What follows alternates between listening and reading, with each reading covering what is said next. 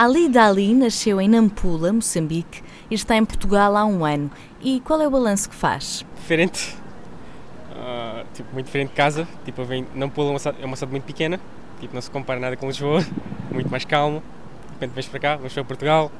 Cidades muito maiores, mais divertidas, tens muita coisa para fazer.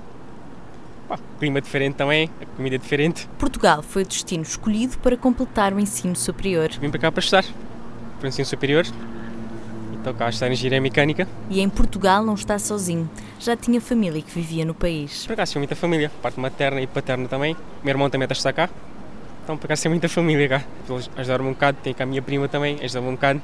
Então não tive muitos problemas de adaptação. E do dia em que chegou, apenas se lembra que. Hum, foi em setembro. Acho que foi lá para dia 17 ou 18 de setembro, mais ou menos, não lembro muito bem. Mas Portugal não era um país desconhecido para a Lid. Estive cá três ou quatro vezes, muito diferente. Quando vês passear, tudo é mil maravilhas, muito bom. Quando vês para cá para estudar, é outra coisa, tipo, é um, é um caos. E do que sente mais falta é. Da comida. Ah, por causa de tudo, tipo, as comidas tradicionais. Tens lá a Shima, por exemplo, uma comida tradicional, os caris, tipo, é completamente diferente. Mesmo também o marisco, lá o marisco é muito bom.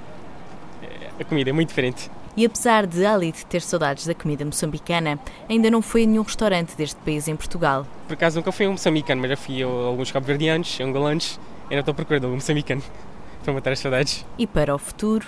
Para o futuro, pá, continuar com os estudos, continuar o curso, depois talvez viajar um bocado, que é ser Portugal, Europa. Uh, acho, que, acho que é só isso, estudar, passear, divertir-me um bocado.